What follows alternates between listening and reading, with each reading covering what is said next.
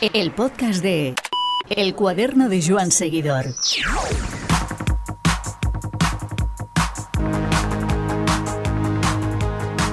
Dieciséis ediciones del Tour de Francia contemplan a Aymar Zubeldia, que no es poca cosa. Para situarnos, le superan Sylvain Chavanel con 18 presencias, una más que George Incapi, James Boyd y Stuart O'Grady, y luego ya viene Aymar con sus 16 ediciones junto a Job Zoetemel. Él debutó siendo el Euskaltel un equipo de los invitados en 2001 y lo dejó en 2017.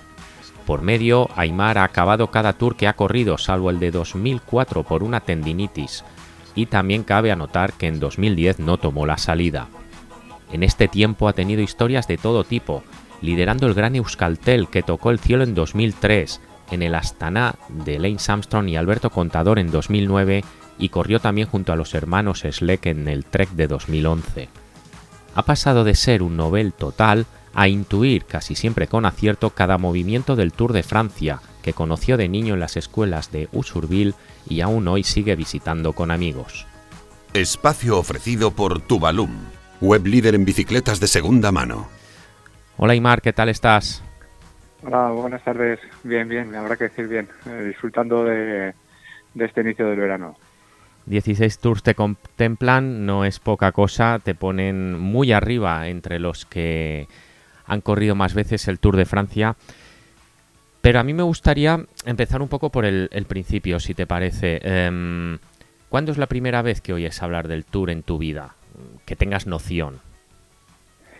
Bueno, eh, me figuro que desde muy temprana edad, ¿no? Porque bueno, mi padre fue cicloturista y bueno, eh, yo recuerdo de, seguir por la tele el tour.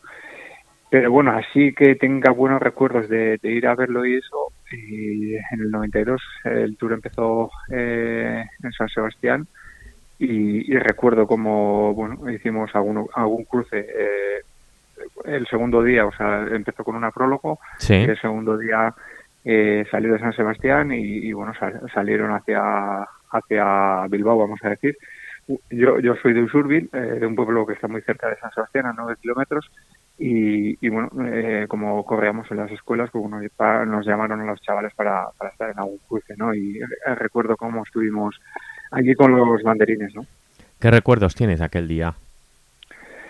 Recuerdo que Indurain se vistió de amarillo en, San Sebastián eh, y, recuerdo también que hubo una un sprint bonificado en el segundo día en Zaraut, que es donde resido y Alex Zule arrancó subiendo el Alto de Orio y bonificó y le quitó el líder a, por, bueno, porque estaban muy ajustados estaban muy ajustados en, la clasificación y, y Zule se vistió de amarillo ese día. Estuviste mm, en alguna etapa de Pirineos y demás, en la gente que, vivís por, por, por, Euskadi, sí que es verdad que Pirineos os queda a mano y, bueno, solo hay que ver las imágenes de la cantidad de gente de, Euskadi, de País Vasco, que, sube a Pirineos. ¿Tú pudiste ir alguna vez? Sí, sí. Eh, recuerdo también de haber estado en el Tourmalet, de, en algún paso, eh, más de un año, ¿no? Porque, bueno, lo que has dicho, ¿no? Eh, la gente aficionada Así vimos el País Vasco, sobre todo cuando el Tour se acerca, bueno, todos los años pasa por el Pirineo, ¿no? Más o menos. Pero bueno, sobre todo esas etapas eh, que pasaba, se pasaban eh, puertos míticos como el Tourmalet, el Luzardien, pero bueno, sobre todo recuerdo, tengo recuerdos del puerto de Tourmalet, ¿no? De estar viendo allí, de llegar el día antes y, al día siguiente ver la carrera, a la mañana hacer igual alguna subida eh, en bici del Tourmalet y, y luego ver la etapa, ¿no? Em, ¿Recuerdas, eh, si hurgamos un poco más en tu memoria, algún año o, alguna estampa de alguno de los ciclistas que viste? Uf, eso ya lo tengo, lo hmm. tengo más lejano, ¿no? Eh, sobre todo de, del día este que, hemos hablado, ¿no? Eh, de cuando empezó en San Sebastián el tour, ¿no? Tengo recuerdos de, porque bueno, yo reconocía un poquito, lo vi, lo vi en la televisión, ¿no? Pero bueno, yo reconocía las calles, sobre todo. Eh, recuerdo que Induren salió además de amarillo y se vistió de amarillo, ¿no? Sí. En aquel entonces les daban la oportunidad de a los vencedores del año anterior, pues el salir de amarillo, sí. Eh, salir de amarillo y, bueno, Indurain lo, lo elegía, bueno, no sé si lo elegía él o, se lo medio obligaban, pero recuerdo que salió así. Hmm. Eh, recuerdo perfectamente de la bici también salió con, con la cabra Hmm. Pero bueno, en vez de tener lenticular atrás porque era como, como mucho curveo, eh, salió con, las dos ruedas de aspas y lo recuerdo perfectamente. Has hecho 16 tours, has corrido alguna vuelta menos y has corrido un giro, que yo sepa. Em, ¿Cómo definirías el, el Giro de Italia? El Giro de Italia eh, es como pasional, ¿no? Ahí la gente lo vive, es como muy cultural, ¿no? Eh, el, italiano se siente orgulloso de tener una carrera como, como el Giro, no, no quiero decir que el francés, ¿no? Con el Tour, ¿no? Pero lo vive, no sé, como eh, como con nostalgia, ¿no? Como eh, como algo pasional, como si sería parte de su cultura, ¿no? Se vive muy vivamente y bueno, pues cuando eh, se llega a un pueblo, el italiano sale mucho a, ver la carrera y lo sienten muy adentro, ¿no? ¿Y la vuelta? La vuelta es distinta en ese sentido. Eh, no quiero decir también que no que no estemos nosotros orgullosos de tener la vuelta, ¿no? Pero bueno, es distinto, es como más mucho más frío quizá.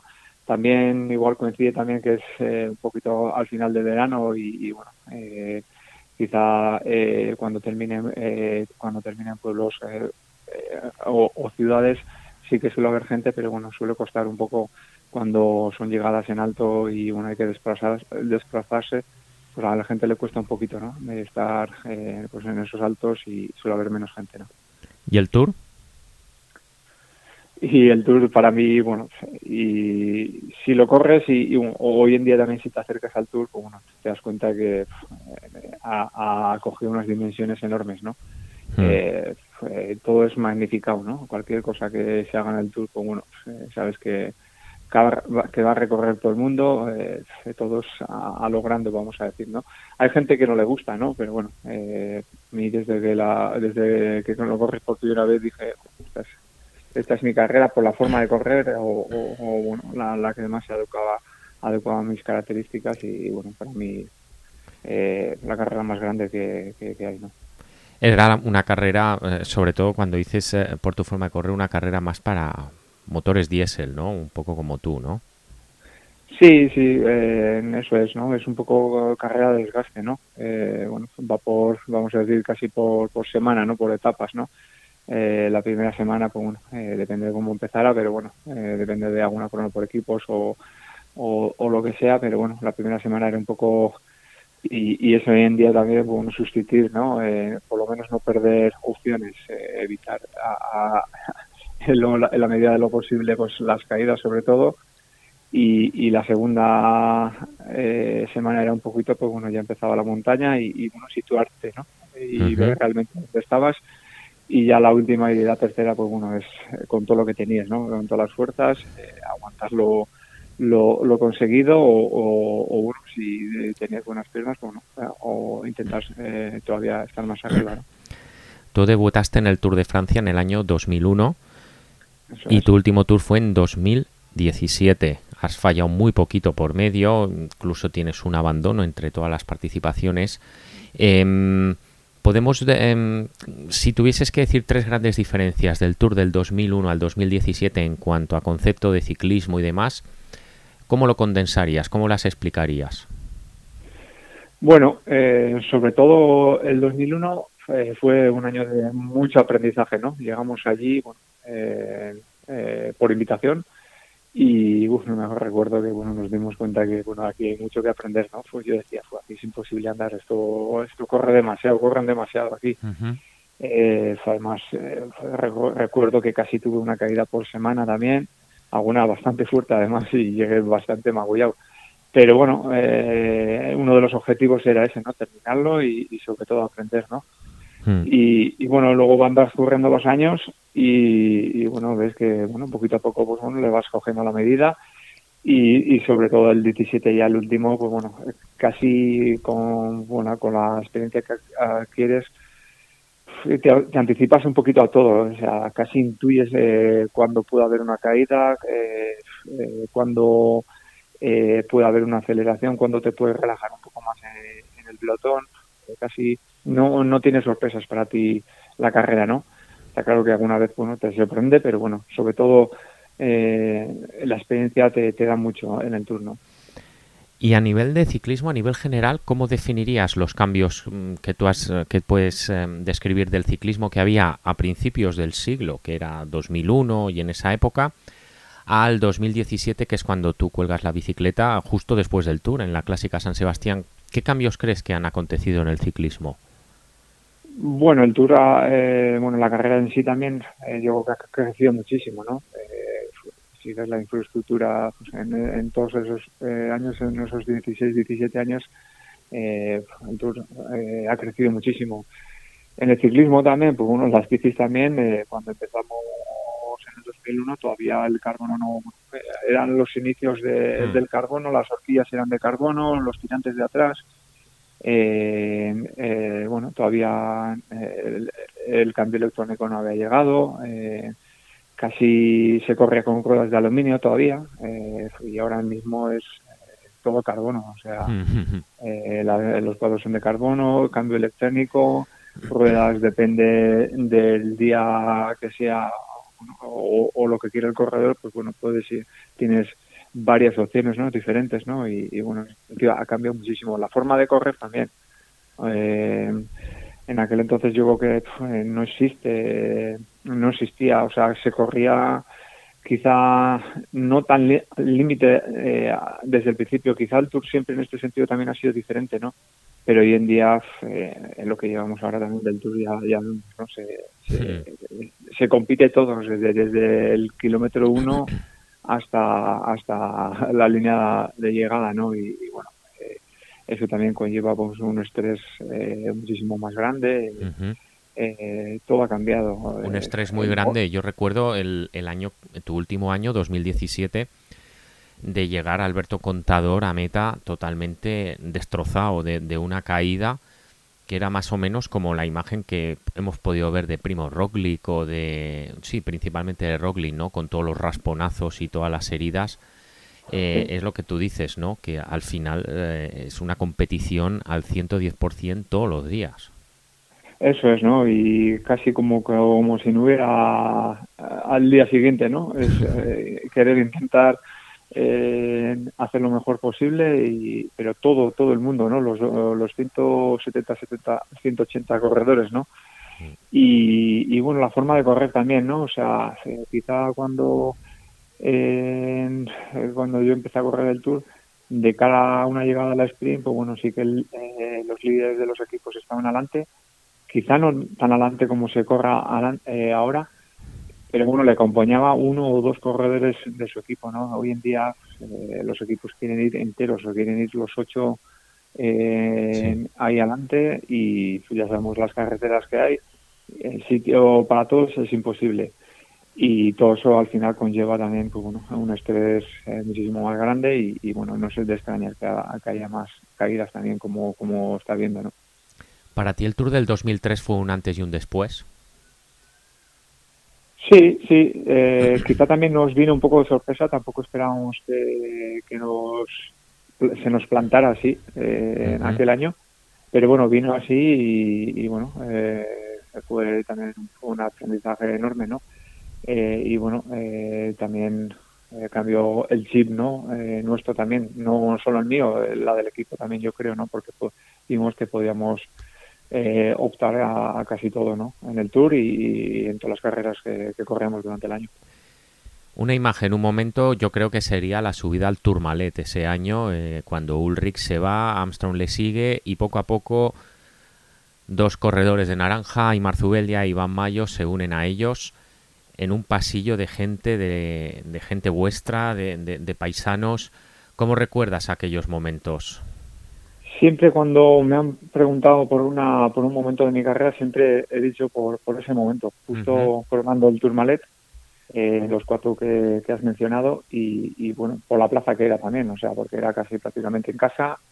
Eh, eh, recuerdo que reconocían muchísimas ibas ahí a, a 180 pulsaciones pero reconocías a muchísima gente no y bueno la verdad es que fue eh, lo mejor, ¿no? La mejor imagen que tengo de, toda mi carrera, ¿no? Fue algo, algo muy bonito, Aquel día, mm, ¿crees que si Iván y tú hubieseis colaborado con Ulrich y Armstrong la historia hubiese sido muy diferente? Sí, creo que quizá la, la carrera igual no sé si hubiera tenido un final diferente, pero bueno, el desenlace, el último puerto sería, yo, yo creo que se hubiera sido diferente, ¿no? Luego hubo también la famosa enganchón con el de Lance con aquella bolsa de habitamiento que lo, tenía un público, Iván también se cayó, fue algo, fue un poco locura, ¿no? Algunos momentos, pero bueno, al final eh, yo creo que bueno, eh, había mucha igualdad entre, sobre todo entre Lance y, y Ulrich, y, y bueno, después de aquello se rompió un poquito eh, la igualdad esa que había, ¿no? Pero bueno, eh, si hubiéramos colaborado, está claro que los que venían detrás nuestros, bueno, eh, yo creo que no, no enlazarían y, hubiera cambiado. Eh, quizá o tanto Iván o, como yo pudiéramos haber estado más cerca del podio en aquel año. Y como corredor en esos momentos que tú ves que tienes opciones y demás, ¿cómo asumes la, la, dirección, la directriz que te viene desde el coche? En aquel caso recuerdo que lo conducía Julián Gorospe. Sí, eso es, ¿no? Bueno, eh, bueno tú estás tan metido en carrera que un poco eh, sigues a las órdenes, ¿no? Pues eh, tomarlo tranquilo, porque yo anteriormente también en un eh, en, el Tour de tuve una caída en ese sentido de la carrera, además bajando, me tuve que ir para casa porque bueno, me salí en una curva y fui de un párraco para abajo, no pasó nada, pero bueno, recordaba aquello, ¿no? Sobre todo las primeras curvas tener mucho cuidado porque llegas tan al límite arriba que casi no oxigenas y tampoco calculas bien las curvas. Y eh, tengo ese recuerdo ¿no? de tomármelo con calma, sobre todo los primeros kilómetros y, y luego prácticamente pues eh, como estás bajando a 60, 70, 80 kilómetros por hora, casi no te da tiempo ni tampoco a pensar eh, de los que vienen atrás o lo que sea, ¿no?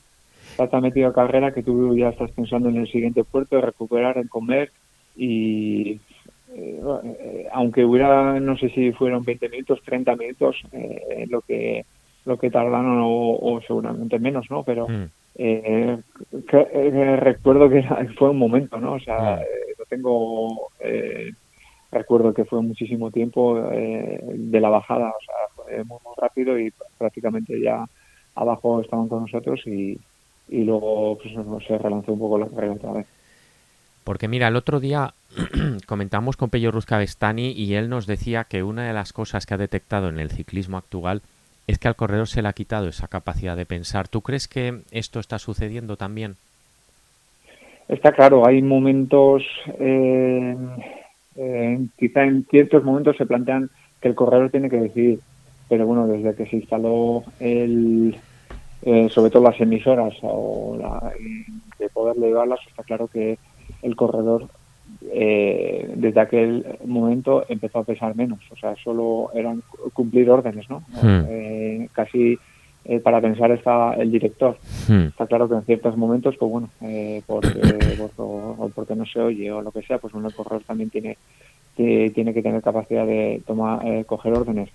Está claro que en ese sentido quizá no beneficia al ciclismo, ¿no? porque lo, lo ata un poquito pero bueno, también el Pinganillo tiene otras cosas buenas, ¿no? Eh, yo creo que se gana muchísimo en seguridad y, bueno, eh, está claro que bueno, a la hora de defender también, pues eh, al equipo que lleva un poco la batuta de, hmm. la carrera, pues bueno, le, ayuda muchísimo, ¿no? Sobre todo para ir calculando los tiempos de, los que van adelante y, y más cosas, ¿no? Hablabas antes del tamaño del Tour de Francia, de cómo de cómo, bueno, pues eh, de cómo su, por ejemplo, su infraestructura no tiene nada que ver con otras carreras, del público que lo rodea y demás. Mm, un, un, tema también que creo que tú también habrás identificado con el Tour de Francia es el regreso a tu casa, ¿no? Porque supongo que el regreso en 2003 sería multitudinario e inolvidable. Sí, eso es, ¿no? Eh, cuando estuvimos, eh, recuerdo y, y, lo recuerdo como casi como si fuera ayer, ¿no? Cuando hasta que tú, eh, terminó la, la, carrera en París, tú ahí estás como prácticamente en una burbuja, ¿no? Y, bueno, está claro que bueno eres consciente de que, que bueno eh, se está haciendo algo importante, pero no sabes eso eh, la repercusión que tiene bueno, donde tú, tú vives o, de donde eres, ¿no? Y nos dimos cuenta el lunes cuando vinimos a eh, volvamos a, a Biarritz, eh, nos dimos cuenta de, lo que fue fue aquello, ¿no? Eh, recuerdo que al día, el mismo día y el lunes también fuimos a la diputación porque hubo una, especie de recepción y, y bueno, se organizó una buena en el País Vasco, ¿no? Porque bueno, al final la gente también se se sentía muy identificado ¿no? Eh, con el equipo y, bueno, eh, al ver que el equipo tuvo una buena actuación, pues bueno, la gente bueno, eh, sintió como, como, no sé, una especie de euforia también, ¿no? Y al año siguiente, Aymar, te tocó abandonar, que de hecho fue tu único abandono en el Tour.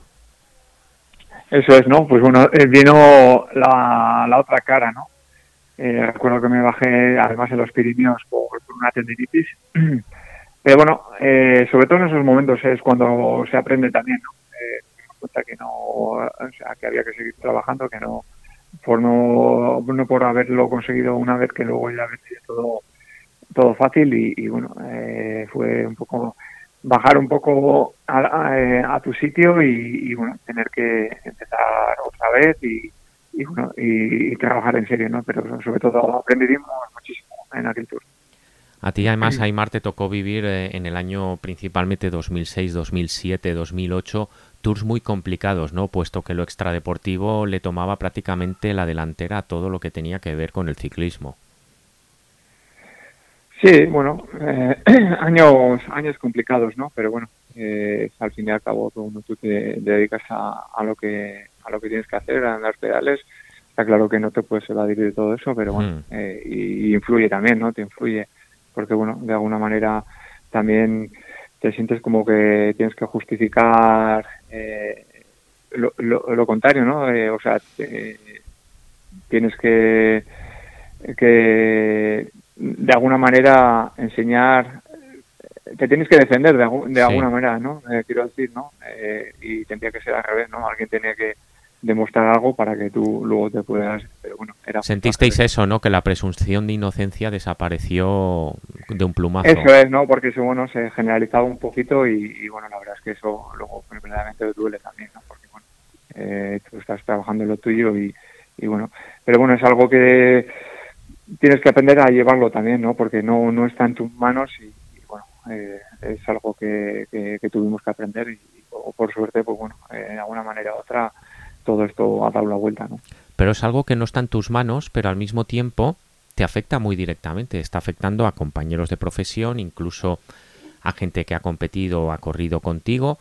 Em, gestionar eso tiene que ser difícil y sobre todo mantener la concentración en carrera y rendir. Al final es como un poco, eh, si me permites la, la, expresión, como, como un marabarista atendiendo a varias pistas del mismo circo, ¿no? Quizá cuando corres es lo, más fácil, ¿no? Porque tú estás, eh, eh, o sea, dedicado a, lo que estás haciendo. Pero bueno, lo complicado es cuando estás en casa, ¿no? Eh, porque bueno, ya sabes que las noticias vuelan y en el día a día, pues bueno, y también tienes tu vida también. Y, bueno, de alguna manera, pues hay quien también lo que dices tú, ¿no? uno ya lo, lo generaliza y, te mete en el mismo, en la, en la misma bola, ¿no? Y entonces, pues no, eso duele y, bueno, eh, también bueno, eh, duele y, bueno, de alguna manera también, eh, no sé cómo decirlo, te mosquea también, ¿no? Hmm. Porque de alguna manera también lo, lo sientes como que es injusto. Pero bueno, también tienes que hacer algo también, ¿no? Para que, para que todo eso cambie y, bueno, yo de hecho creo que se ha hecho también, porque hoy en día no tenemos un ciclismo en ese sentido. Pasan los años y, e integras aquel famoso Astana del 2009, un auténtico equipazo eh, liderado por dos cabezas eh, muy marcadas y dos personalidades que no descubriremos ahora, Lance Armstrong y Alberto Contador. ¿Cómo era convivir en aquel ambiente? Bueno, eh, no era fácil porque, bueno, eran dos caracteres eh, muy, vamos a decir, casi iguales también, ¿no? Eh, bueno, eran dos, dos grandes egos, sí. Eso es, eso es, ¿no? Y de alguna manera chocaban, ¿no? Y bueno, sobre todo en aquel tour, hasta aquel tour yo creo que no sé si coincidieron en alguna carrera, pero bueno, en el tour. Pero coincidieron en una vuelta a Castilla y León que Armstrong se retiró nada más empezar, creo recordar, porque Sí, se porque cayó y se se rompió, hizo, la, se rompió sí, la clavícula. Exacto, sí, se hizo daño. en, en aquella. Eso es. en aquella. Pero la siguiente ya fue bueno. ahí en el Tour. Eso es, eso es, ¿no? Y bueno, ahí bueno lle- llegaban los dos bien, pero bueno, el que realmente era eh, el líder. y Pero bueno, eh, yo creo que el equipo lo, lo sabía claramente quién era el más fuerte, pero bueno, eh, Alberto de alguna manera también a veces se sentía como atacado, ¿no? Bueno, no, no sé si atacado, pero bueno, no se sentía como que todo el equipo estaba con, con, con él, ¿no? Pero, pero bueno, al final la carretera puso a cada uno en su sitio y, y bueno, eh, digo que, que tanto uno como el otro cometieron algún error, porque Hmm. bueno, eh, eh, porque bueno, algunas cosas luego tú como integrante del equipo, pues nos decías, pues bueno, ¿cómo podemos cometer estos errores? Porque al final perjudica al equipo, ¿no? Sí. Pero bueno, al final todo salió bien y, y, bueno, eh, conseguimos grandes cosas también allí, ¿no? En sus cuantas etapas ganó Alberto, se ganó la crono por equipos, que es algo que llena muchísimo también. Eh, los dos estuvieron en el podium eh, y bueno, y luego también eh, Cloden también estuvo muy cerca también del Hmm. podium y bueno, o sea, fue algo extraordinario. Pa- eh, vivirlo desde dentro también fue algo muy bonito, ¿no? Eh. Para mí ya estar en ese nuevo fue algo grande Sí. y la verdad es que también eh, me sentí también bien el tour, eh, creo que aporte también y bueno, eh, eso que me llevo también del ciclismo, ¿no? que era un equipo de estrellas y además recuerdo que eh, bueno estaban las dos cabezas visibles pero es que por detrás había ciclistas que tenían la capacidad incluso de subir al podio eh, como Eso Cloden, como Leigheimer, Popovic, al final era un equipo y tú que mm, ya habías hecho quinto dos veces, octavo otra, es decir, gestionar todo eso debía ser complicado. ¿Recuerdas algún momento tenso especial o algún momento en que un error, en que el fruto de la presión se cometió un error que tú considerases clamoroso ahora ya que ha pasado mucho tiempo y no creo que, que haya ninguna repercusión? Bueno, se habló de mucho de en aquel de, de aquella reunión de etapa eh, que tuvimos en el autobús, ¿no? La de Andorra. Bueno, eh, eso es, eso Sí. es. Pero bueno, eh, pero bueno, eh, porque bueno, eh, eh, casi se dijeron cosas que, que, bueno, de alguna manera u otra también tenían que salir, ¿no? Antes o, o después, ¿no? Porque bueno, eh, todo aquello estaba desde el principio y era mejor que, que explotara y, y po- eh, que se diluyera un poquito, ¿no? Porque si no, si, si llegaría quizás más lejos, pues sería alguna más gorda, ¿no? Pero bueno, eh, pues bueno, yo creo que los dos cometieron errores. No sé, Recuerdo también en los Alpes fue eh, quizá en la etapa que, que terminó en Morsin también y, y bueno, recuerdo que iban ya iban muy pocos, eh, nosotros estuvimos tirando y, y, y Alberto recuerdo que pidió eh, atacar y, y, bueno, y desde el coche le dijeron que si te- que se iba solo pues ningún o sea ningún problema eh, que tenía que irse solo arrancó y, bueno al final le siguieron dos que no eran del equipo y, Hmm. y los del equipo se quedaron y bueno quizá también fue un error y, y luego llegó con los dos del equipo y luego eh, bueno no disputó de alguna manera y eh, a mí ahí personalmente pues bueno dices ostras si hemos estado tirando y cómo podemos dejar eh, de eh, ganar a otros de, de, de- de otro equipo no pero Sí. bueno son cosas que pero eh, y Lance también pues bueno ya, me imagino que ya en algún momento como diría algún error eh, pero bueno, eh, con todo esto eh, quiero decir también que, que, bueno, también se hicieron cosas bien, ¿no? Hmm. Recuerdo también la, la primera semana que hubo un corte eh, por el viento y estábamos yo y, y Lance, ¿no? Y, y tiramos, ¿no? No sé si había que tirar o no, pero bueno, eh, todo ello, pues bueno, un poco hizo crecer eh, la tensión del equipo eh, y en ese momento del autobús, bueno, eh, Alfredo estalló y se diluyó también un poquito, ¿no? Quizá pues tuvo que pasar así y, y ya está. Bueno, allí Lance Armstrong marcó, marcó músculo, ¿no? Como en su día también, y haciendo la analogía, podía haberlo marcado Bernardino con Greg Lemon, ¿no? Al final le dijo que, que bueno, que sí, que igual el joven era el más fuerte, pero que el veterano no estaba dispuesto a ceder su puesto tan fácilmente. ¿A ti qué te parece cuando ves el palmarés del Tour en cualquier, en cualquier libro o en, el, o en, o en el portátil y demás y ves que el Armstrong está siempre tachado? Eh, me es indiferente para mí, o sea, mm. que el, aquellos que ganó él y es que yo creo que nunca he, mirado si están vacantes o, no están, o sea, porque mm. no cambia nada, porque el que hizo segundo aquel año también tampoco fue el ganador, porque bueno, de hecho a nadie se lo dan, ¿no? Sí. Y, y, nunca, y nunca ha pasado en la historia eso, y, eh, tampoco me, me quita, eh, o sea, no, no pierdo ni, ni un minuto o ni un segundo de esfuerzo en, pensar en ello. Se me es indiferente.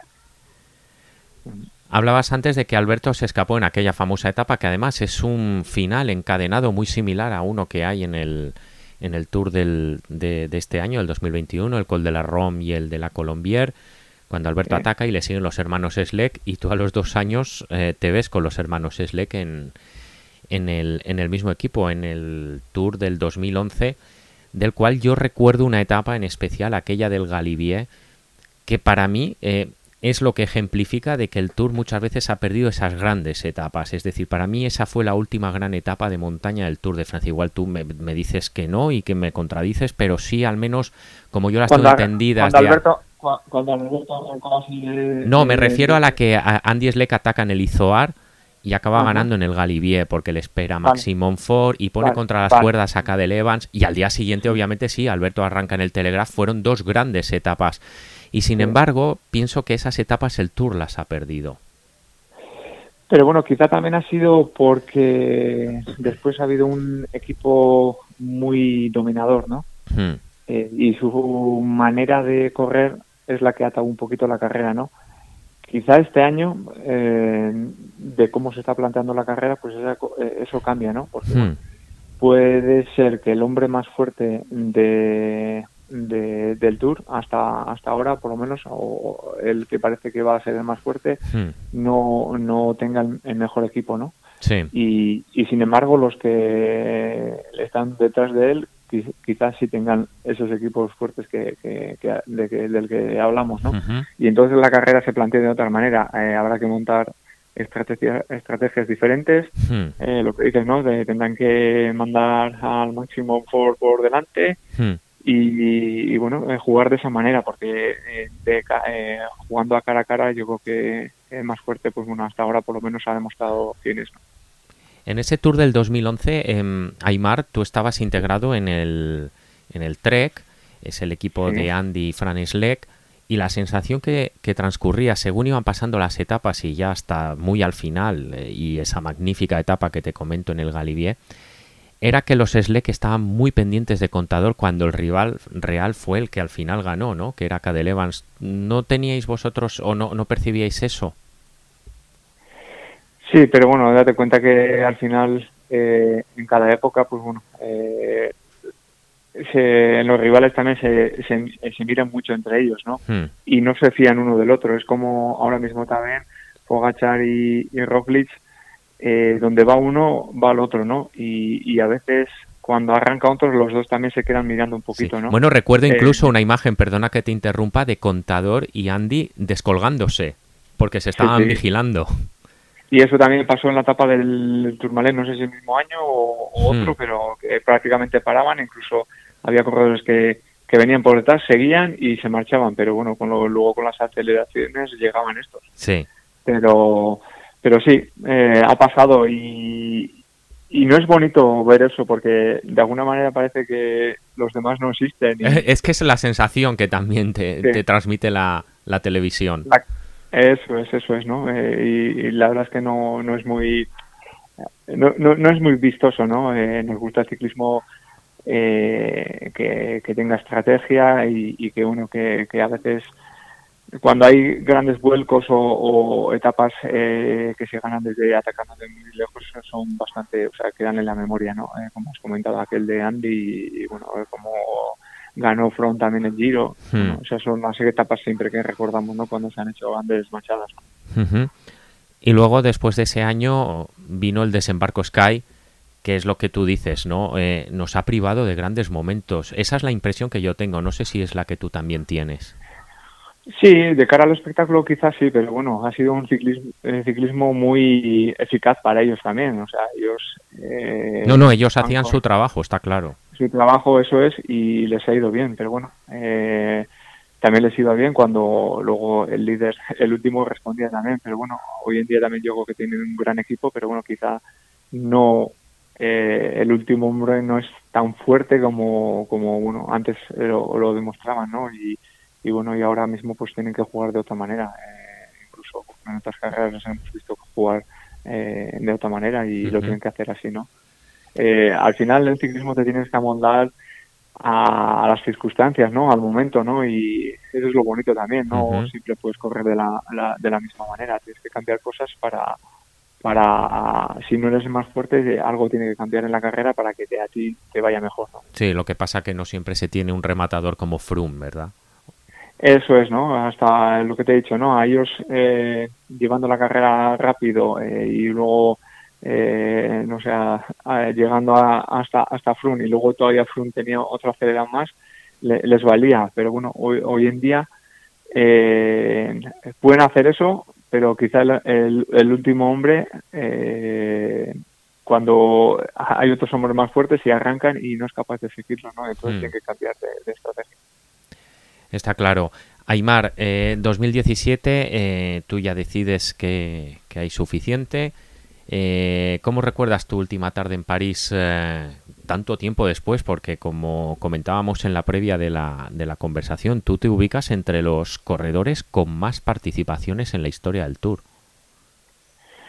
Sí, bueno, pero son muchas, si miras atrás son muchas, pero también han pasado como eh, como un relámpago. ¿eh? Hmm. ¿eh? te digo que bueno, ha sido grandes años y al final eh, 16 años, eh, eh, todos seguidos menos un año porque no, no llegué, tuve una caída en Dauphiné y me rompí el radio y, bueno, fue el año que, que no pude llegar al hmm. Tour y, bueno, el único año que, que fallé sin, para hacerlos seguidos. Pero sí, bueno, es un, es un dato más, ¿no? Pero bueno, al fin y al cabo, pues bueno, eh, si miras a mi carrera, lo, lo, he dicho antes también, ¿no? Es una carrera que a mis características eh, se amoldaba bien, además es una carrera que me gustaba y, bueno, eh, y bueno, eh, uno de los eh, de los grandes bueno resultados también los he conseguido ahí y, bueno, fue bonito, ¿no? saber saber que, que, ese era el último año que iba a estar como ciclista en París y llegar y, hmm. bueno algo muy bonito. Además, el equipo tuvo un gesto muy bonito también. Eh, ¿Qué hizo? Eh, haciéndome una bici especial mm. para, ese día y, bueno, y además llegó de sorpresa porque no sabía y bueno, algo muy bonito. La guardas, entiendo. ¿Eh? La guardas, la bici, o sea, la tienes. Sí, claro, claro eso, sí, sí, la guardo. O sea, la bici fue un regalo de, de para mí, con el nombre de mis hijas y a, una bici muy personal, ¿no? Y bueno eh, y bueno la última carrera también la carré con, esa bici en, Donosti también yo lo quise hacer así y bueno esa guardada en casa con mucho cariño y, bueno con sí con mucho cariño como oro en paño que los que no hemos sido profesionales eh, nos tenemos que dejar un dineral en la puñetera bici.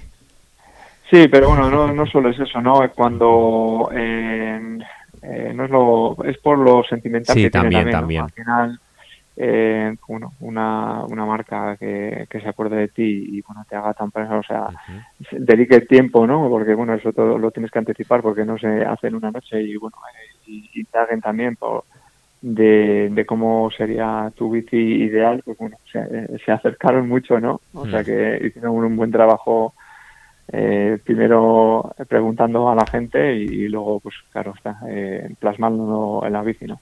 Claro que ahora viendo tu, tu trayectoria desde el 2009, tú estás vinculado a Trek de, de forma más muy directa eh, y a día de hoy todavía sigues, ¿verdad? Eso es, ¿no? Eh, desde que dejé la bici, pues bueno, estoy como embajador de la marca aquí en España y, bueno, eh, muy a gusto, ¿no?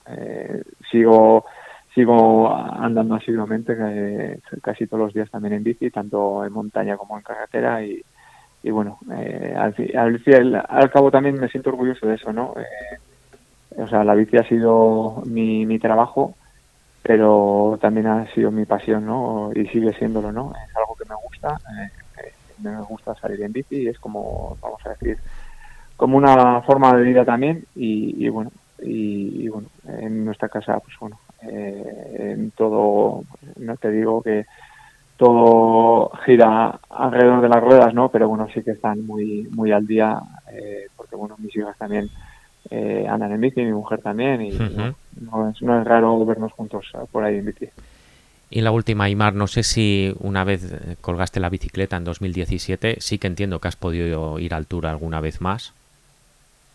Todos los años. A todos los, años, vale. Pero este año es el que no podré ir porque tengo un compromiso en la televisión y además el día que más cerca está el del Tourmalet y, y Luz Ardiden. Y Luz Ardiden me toca la segunda vacuna del dichoso COVID. Ah, mira. Eh, incluso el, año, pasado también estuve, o sea, eh, porque bueno, coincidió una etapa aquí muy cerca de hmm. eh, el Mariblanca y estuve, el año anterior también estuve. Además, eh, me gusta ir porque... Eso te iba a preguntar, ¿cómo se ve eh, desde el otro lado? Muy, muy distinto. O sea, es una faceta que, bueno, eh, sí recordaba de los años que hemos hablado al principio, pero ahora eres un poquito el que organiza porque, bueno, mi mujer se queda en casa, pero yo voy con mis dos hijas, con un grupo de amigos y, y lo organizamos bastante bien para uh bien. Eh, y ves a gente y bueno, lo vives desde otro ángulo, vamos a decir. Sí. Y, bueno, eh, y ves cómo sufren a la velocidad que suben y, bueno, todo eso lo has hecho tú, pero... Te haces cruces, ¿no? Que un día tú hiciste eso, ¿no?